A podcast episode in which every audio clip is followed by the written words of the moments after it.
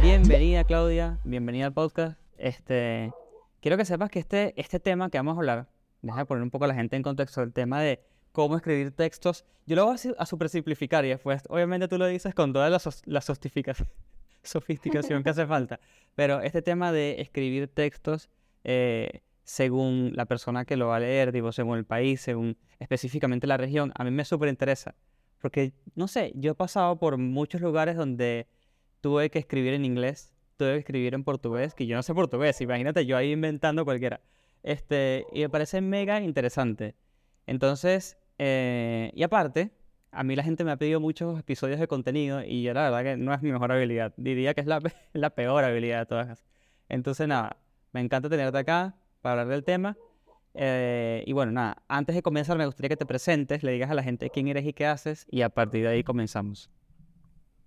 Bueno, muchas gracias por invitarme. Eh, estoy súper emocionada porque sé que este podcast es súper famoso y está súper bien posicionado y qué bueno que mucha gente nos va a escuchar.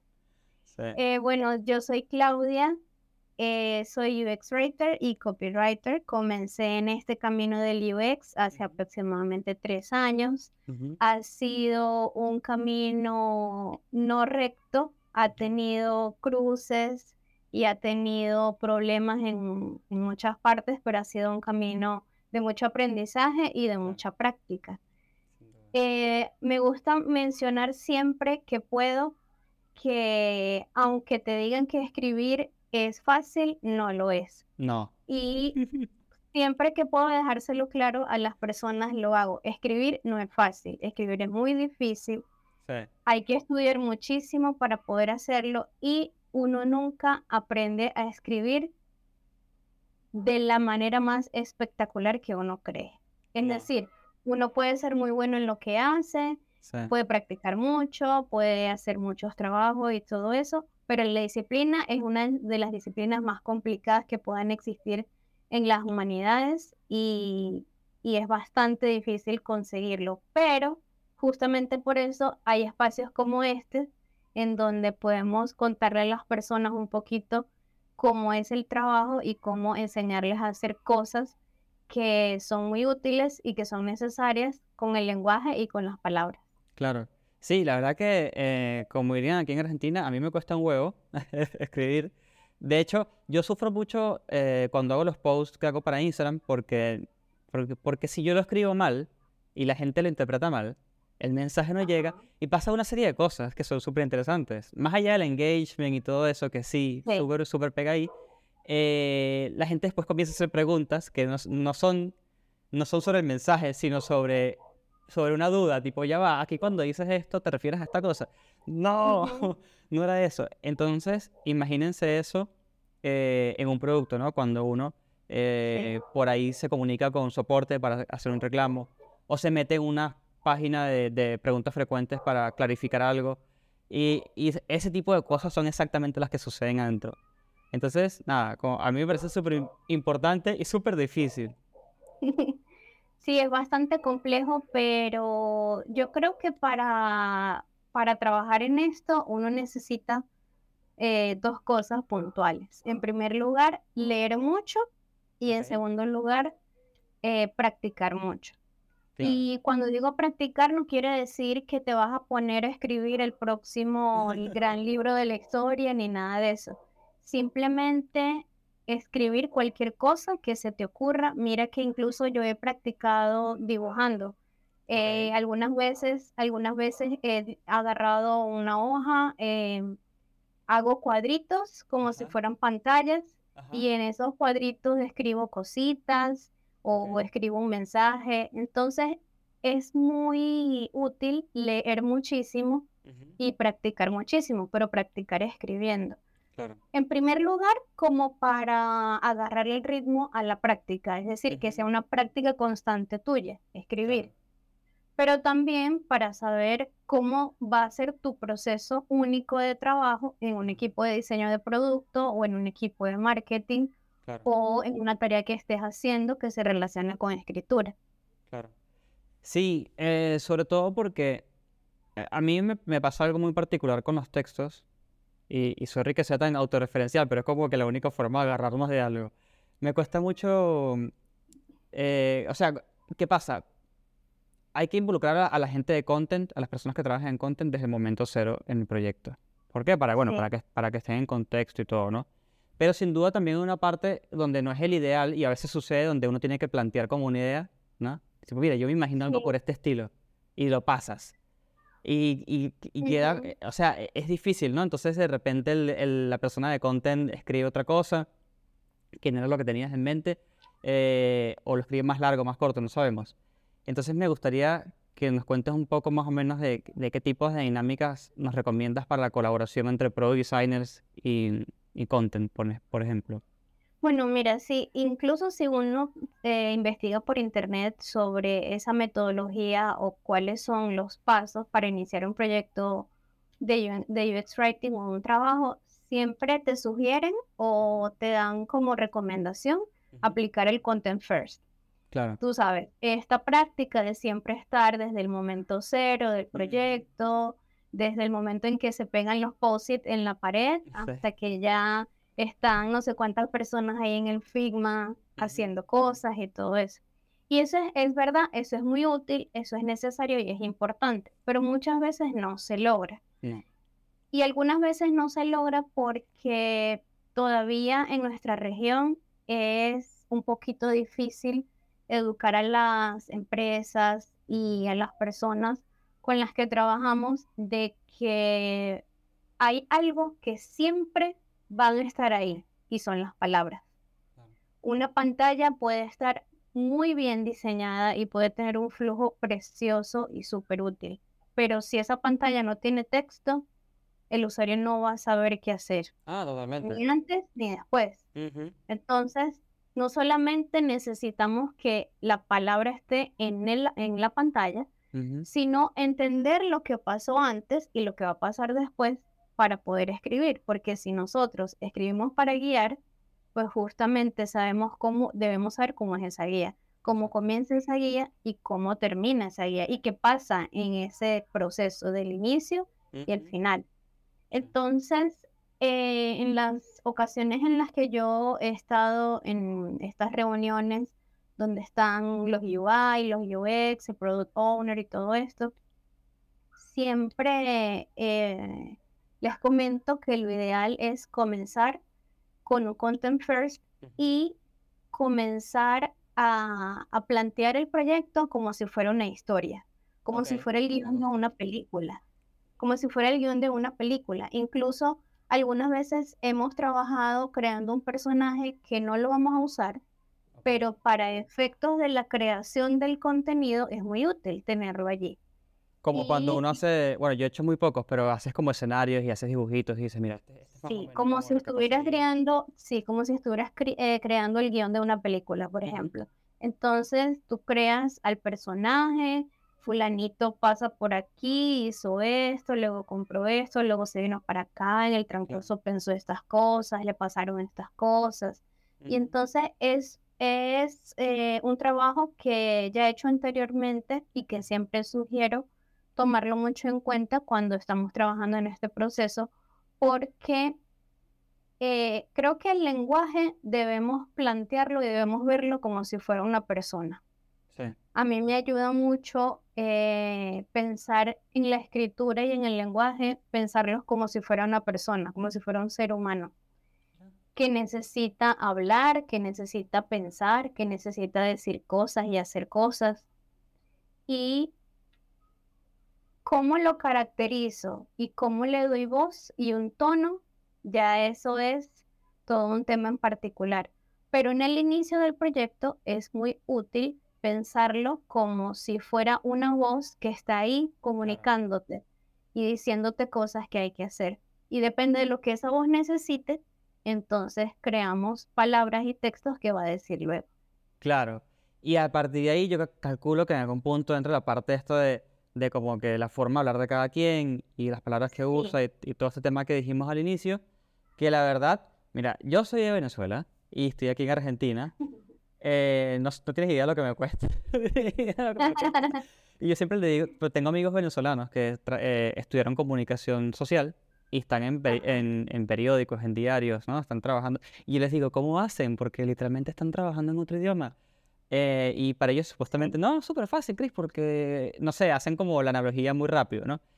Em, pero la gente que no viene de comunicación social nos cuesta una banda. Entonces, ¿cómo, cómo, cómo, cómo, o sea, cómo es el proceso, ¿no? De, detectar que, que, tienes que cambiar algún tipo de palabra, más allá del mensaje, tipo, ¿cómo llegas a decir, mm, aquí no tengo que decir esta palabra, sino un sinónimo que sea un poco más informal? Claro. Bueno, eh, una manera buena de hacerlo eh, sería obviamente haciendo pruebas de usuario Claro. eh, con personas reales allí en un sitio en el que puedes escucharlos y hacerles preguntas y preguntas claves que te sirvan para la propuesta de contenido del proyecto en el que estés trabajando. Y además de las pruebas de usuarios, también sería bueno eh, diseñar una conversación en el momento en el que le estés haciendo las pruebas. Una conversación que se relacione con el objetivo del proyecto, con el objetivo general en el que estés trabajando. Entonces, esa conversación te ayuda a escuchar cómo hablan ellos, escuchar qué palabras utilizan, escuchar eh, cómo manejan los verbos y el uso que le dan a los verbos cuando están hablando, Claro. sobre todo cuando están haciendo acciones muy específicas dentro de la pantalla. Y eso te sirve muchísimo para saber cómo se hablan, cómo te hablan a ti, pero sobre todo cómo se hablan entre ellos en un entorno en particular.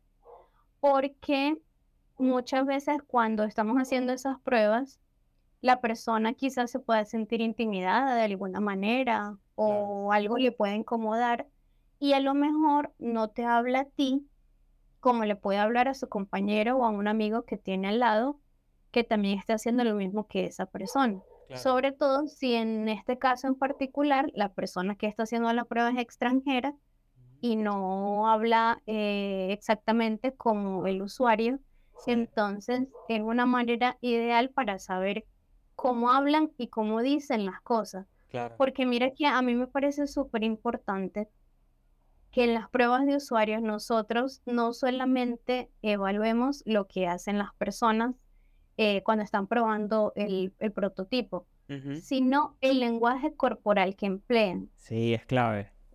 Es A mí me ha pasado, me ha pasado algunas veces que están haciendo las pruebas y no me lo dicen, no me dicen algo en específico que no les gusta mucho o que no les parece mucho, pero siento que no me lo dicen porque creen que yo les voy a decir algo o, o que me voy a sentir Claro, algo porque les da como, uy, no. Yo, por ejemplo, yo digo Sí, mucho, yo, yo miento. Yo, yo tengo como todo un Cristóbal que es la personalidad de entrevistador, ¿no? Y, y yo le digo cosas como, mira, yo no diseñé esto, así que ni te preocupes, la verdad que eh, puedes decir lo que quieras. Así como para, para, ¿sabes? Para que se suelte. Ajá. Sí, exacto. Entonces es muy importante ver cómo ellos te dicen las cosas, lo que dicen, pero también la manera como te lo dicen, claro. porque a veces hay gestos que ellos hacen, hay, hay algunas veces hay maneras en las que se mueven que te sugieren cosas que están pensando en ese momento o ideas que tienen, Claro. pero no las expresan verbalmente. Pero sin embargo, ese, esos gestos y ese lenguaje corporal te ayudan muchísimo. Sí. Entonces, para una, para el, el acto como tal de escribir y para crear el contenido, todas esas son cosas que son muy necesarias Sí. y que debemos hacer todo lo posible por tenerlas. ¿Por qué? Porque todas esas cosas al final del día reunidas se van a, a volcar en una cosa muy concreta que es el briefing, el briefing de contenido. Y cuando tú reúnes todas esas piezas que están por ahí como sueltas, que si la voz, que si el tono, que si la prueba de usuario, Ujú. que esto, que lo otro, todo eso al final siempre tiene que estar en un briefing, en un briefing de contenido con una propuesta para ya comenzar a pensar en, en cómo se ve el texto en pantalla. Claro, tal cual. ¿Y qué le recomiendas a la gente, por ejemplo, hizo pruebas de usuarios? Vamos a decir que por cosas de la vida la persona de content no participó en las pruebas, estaba ocupada, lo que sea, ¿no? Eh, ¿qué le recomiendas? Tipo, que le pase los videos para que se fije específicamente en temas de lenguaje o eh, recomiendas otra cosa, no sé. Pues sí, grabar eh, la prueba es una buena idea para, si en el caso de que uno no esté presente allí por algún motivo durante, durante el testeo. Es muy bueno ver los videos si no estuviste allí, pero también es bueno em, revisar las notas de la reunión si hubo. Eso es algo que yo recomiendo mucho. Cuando estamos haciendo pruebas con usuarios, no nos limitemos a solamente grabar la prueba y ya. Es muy importante también tomar apuntes y llevar una minuta de la reunión y de la prueba de qué fue lo que hiciste en ese momento, luego cómo se comportaron los usuarios haciendo tal prueba en específico o, o haciendo un comentario sobre tal cosa, porque hay que tener eh, la información desde diferentes aristas. Claro. Tú tienes allí los videos y ves la grabación de lo que hiciste si no estuviste presente en la prueba, pero también puedes revisar los apuntes que se tomaron, también puedes eh, escuchar grabaciones de voz si se hicieron, además de la grabación en video, las notas que tomaste o que tomaron tus compañeros durante la prueba y todo eso. Entonces sí, es súper útil, es súper necesario y justamente la localización eh, afianza esta, este hecho de, escuchar muy bien al usuario, porque justamente nosotros escribimos para ellos. No escribimos para nosotros, escribimos para ellos. Y la, el propósito inicial de una localización de textos es justamente eso, poder hablarle al usuario como habla ese usuario. Si no exactamente igual, al menos lo que más se pueda. Eso te iba a preguntar. Y léxico. Por ahí se refieren a algo de una manera, pero tú dices, bueno, yo, no le puedo hablar así en la aplicación. Y, y consigues como una alternativa, ¿no? Como, bueno, a ver, aquí le meto esa palabra, pero le pongo, no sé, como que siento que quizás no es algo tan directo, ¿no? A veces.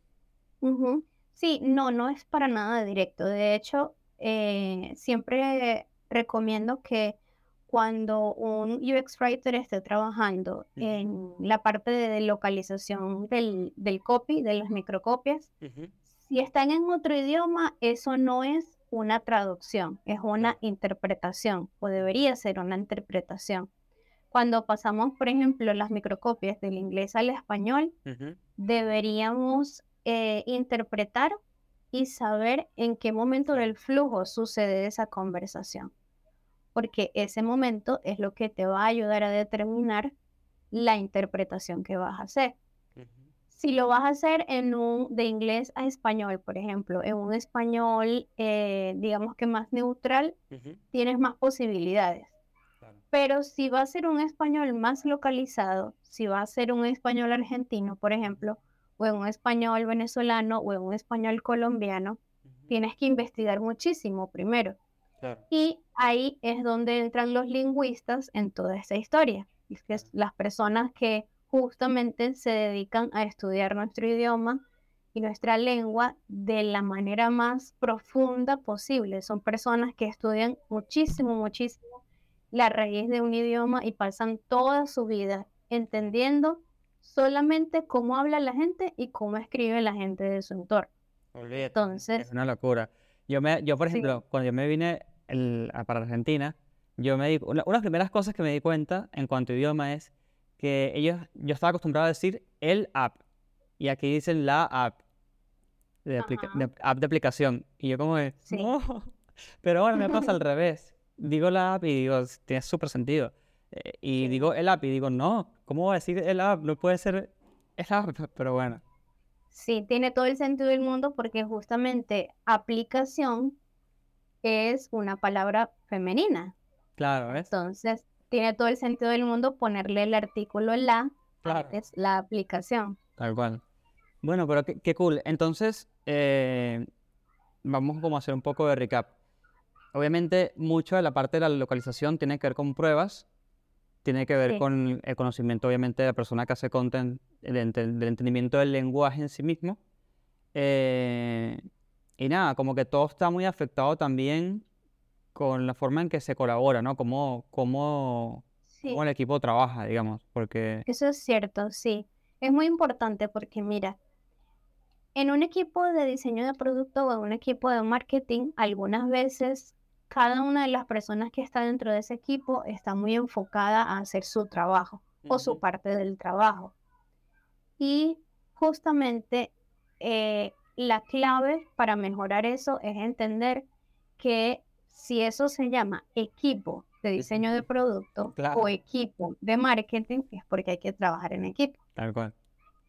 Entonces, eh, es importante que nosotros entendamos cuáles son las complejidades que pueda tener un código, por ejemplo, una línea de código. Es importante que entendamos también eh, cómo se puede ver afectado un botón por el contraste que pueda tener. Y es importante saber, al menos si no manejarlas, conocerlas y tratar de entender lo que hace esa persona que está trabajando con nosotros. Eso mismo es lo que nosotros pedimos siempre en el equipo de trabajo, que ellos entiendan eh, la magnitud y de las cosas que nosotros hacemos y de lo que puede afectar al producto final en la Y- parte del UX Writing. Y es difícil porque que yo siempre le digo a la gente que haga el ejercicio de que quite las palabras, que agarre cualquier aplicación, la que sea, no importa, y le quite las palabras e intente usarla. Es imposible. Es como un buen ejercicio de empatía. Porque lo que sucede es que mentalmente la gente dice, ah, no, yo ya diseño esto y después le pido dos o tres palabras y ya, listo, se terminó todo. Y no Claro. no es tan así. Ojalá fuese así. No es tan así. Es mu- mucho más complejo. Sí, es mucho más complejo porque mira que si tú le quitas todo el texto a una pantalla de lo que sea que estés viendo en ese momento, esa pantalla pues solamente queda con colores y formas, figuras, texturas y ya. Y Y quizá eso te pueda, sí, y quizá eso te pueda servir como, no sé, como una pieza de arte conceptual, por ejemplo, o algo así. Exacto. Sí, sí, sí. Pero pues sin el texto es como que no avanzaste nada. O sea, No, quedó y- ahí. Y aparte lo que pasa también mucho con, con content es que suelen ser roles cross, o sea, roles que atienden a, a muchos equipos, muchos departamentos, depende de cómo esté dividido la empresa, ¿no? Em, y tam- entonces, claro, el esfuerzo es gigantesco porque puede ser una persona, incluso dos personas, atendiendo todo un Sí. producto y es un mega reto de, de, de organización, diría yo, de procesos.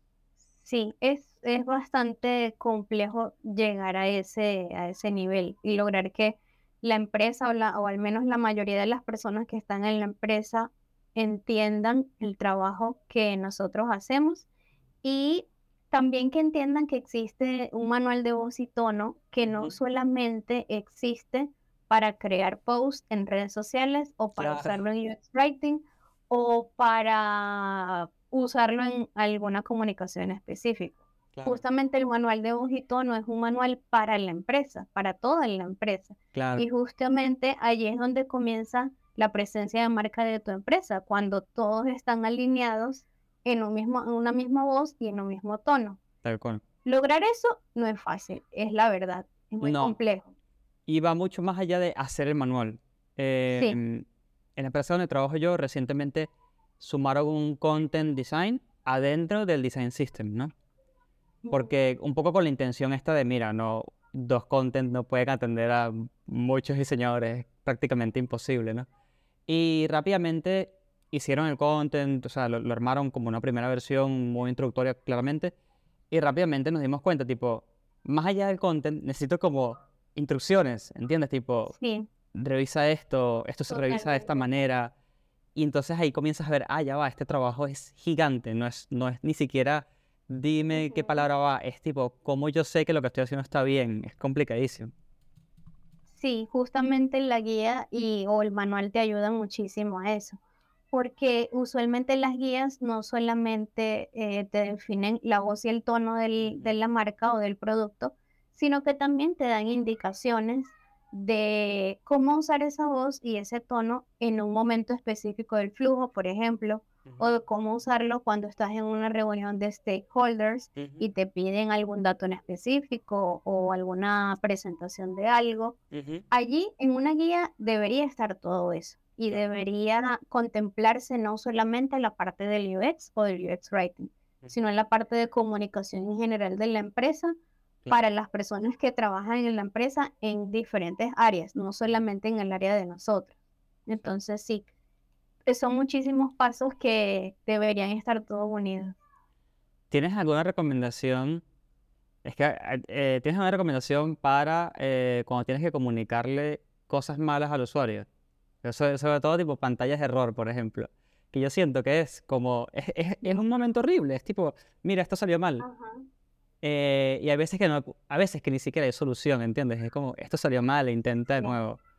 Eh, entonces, ¿se te ocurre algo? Es difícil, escribir una pantalla de error es difícil, porque ahí entran en juego muchas cosas. Entra en juego la brevedad del asunto. Te metiste directamente con la brevedad y con el tiempo del usuario. Lo estás afectando. Una pantalla de error es súper compleja por eso.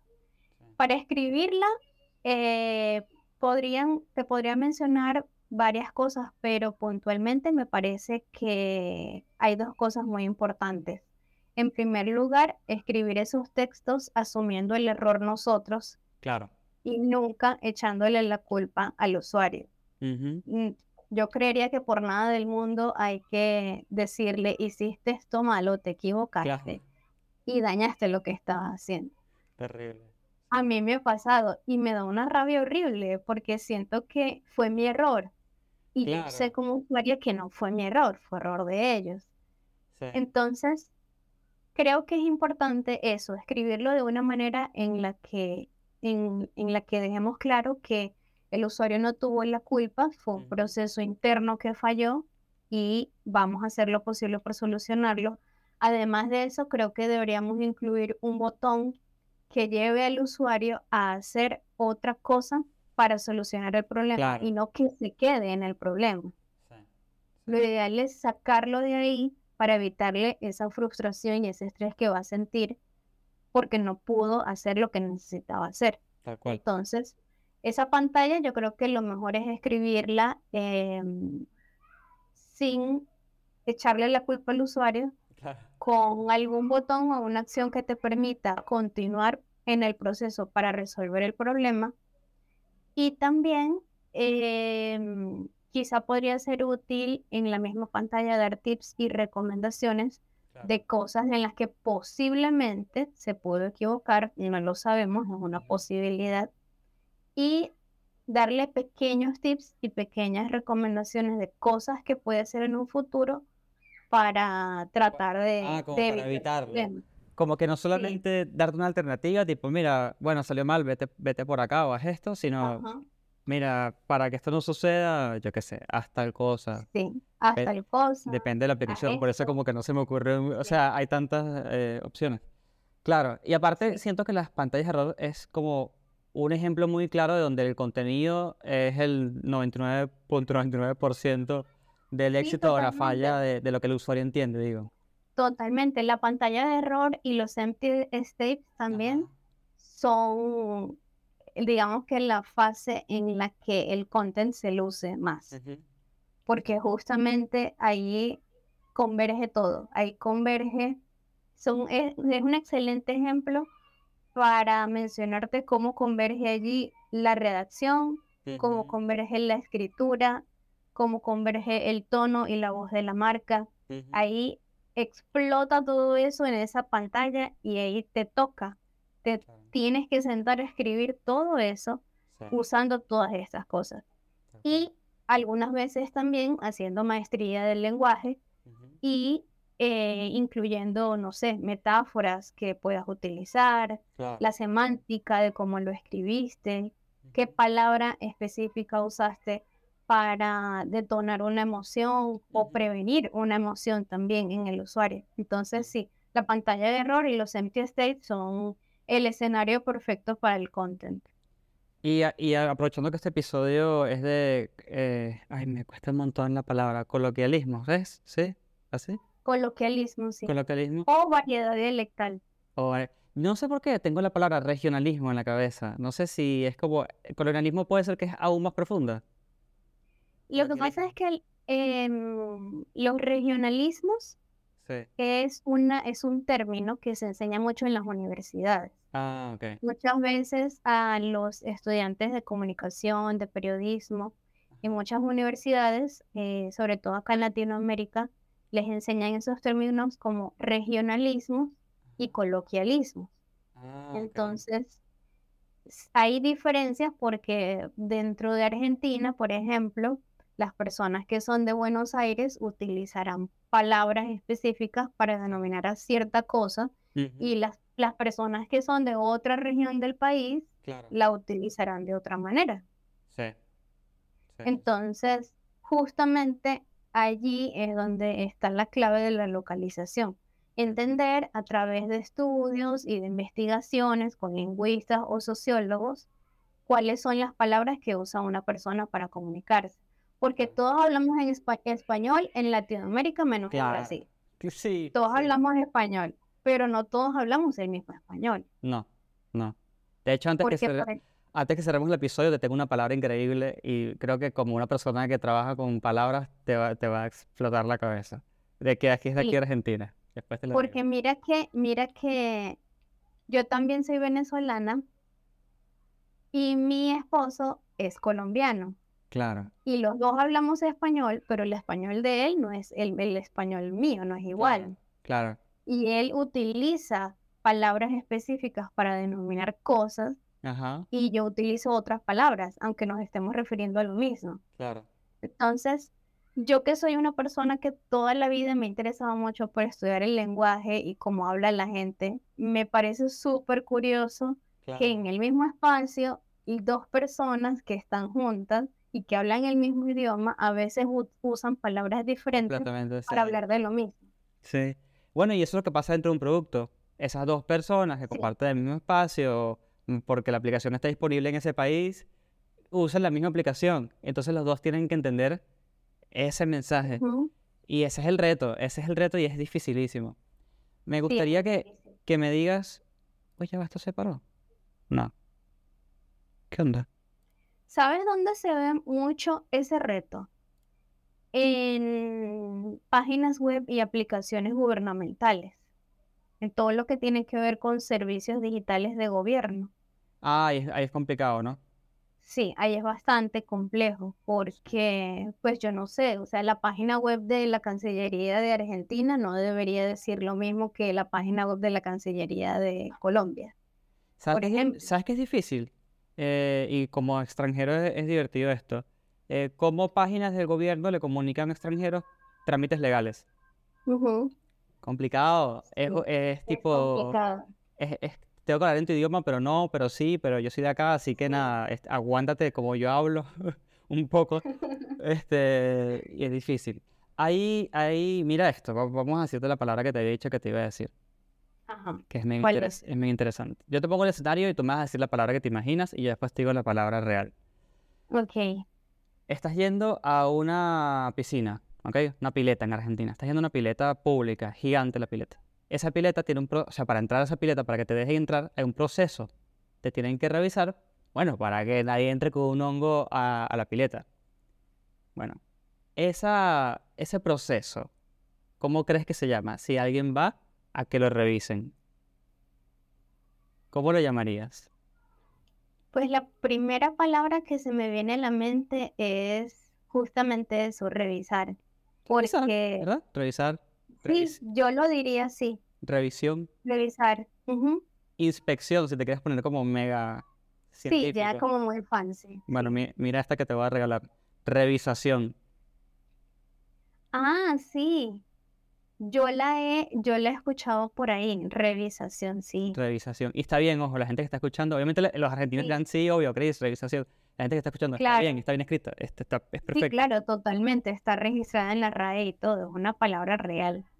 Sí. Entonces, sí, mira que yo algunos compañeros eh, de trabajo que tengo que no son latinos, ellos siempre me mencionan algo que para mí tiene mucho valor y es que ellos no sabían lo difícil que era el español hasta que llegaron a Latinoamérica y les tocó aprender español. Sí. Entonces, sí es muy cierto que el inglés es muy necesario y es muy útil en diferentes aspectos de la vida, no solo en el laboral. Y es muy chévere poder aprender otro, otro idioma además del tuyo. Claro. Pero creo que es muy recomendable para los UX writers estudiar y entender su idioma y saber cómo se comportan y cómo es el idioma en el que escriben. Porque nosotros no escribimos como hablamos. Y ese es un tema que hay que estudiar mucho, porque al final del día, todo esto, todos estos nichos de, del UX writing, del content design, del copywriting y todo eso, todo eso desemboca en una sola cosa, la escritura. Y no está de más aprender cosas sobre nuestro idioma, entenderlo, eh, hacer un curso de escritura, por ejemplo, de escritura creativa que te sirva, de redacción, y entender que como escribo yo o como hablo yo, no necesariamente tiene que ser la forma en cómo van a hablar los demás y en cómo van a escribir los demás. Justamente por eso es que en mi Instagram yo siempre que tengo la oportunidad menciono que el UX Writing es una disciplina social. Claro. Siempre, siempre digo eso, la escritura es una disciplina social cuando lo llevamos a productos, a usuarios y todo eso. Si es una disciplina social, lo menos, lo menos que podrías hacer es tratar de empatizar justo con esas personas que están allí y que van a usar tu escritura para algo en específico. Tal cual. Así que bueno, con esa reflexión nos vamos. no pienso agregar nada más. Este, y eso sí, bueno, antes de irnos, te agradezco un montón por haber grabado conmigo. Este, y nada, por, por hablar de content, que la verdad que faltan más episodios de esto en el podcast. Bueno, muchas gracias a ti, gracias a todas esas personas que van a reproducir este podcast y a compartirlo y a escucharlo. Y sí, sin duda, creo que deberíamos hablar mucho más tiempo y mucho más seguido sobre, sobre todo lo que tiene que ver con content. Tal cual. Yo voy a poner tu LinkedIn, eh, el link en la descripción y todo, así que cualquier pregunta de content, eh, nada, que seguramente te van a escribir. Díganle que vienen de parte del podcast como para que tengan algún tipo de contexto de la gente de dónde llega. Eh, y no se asuste y listo. así que nada, gracias de nuevo y gracias a todo el mundo que llegó hasta el final. Nos vemos en la próxima.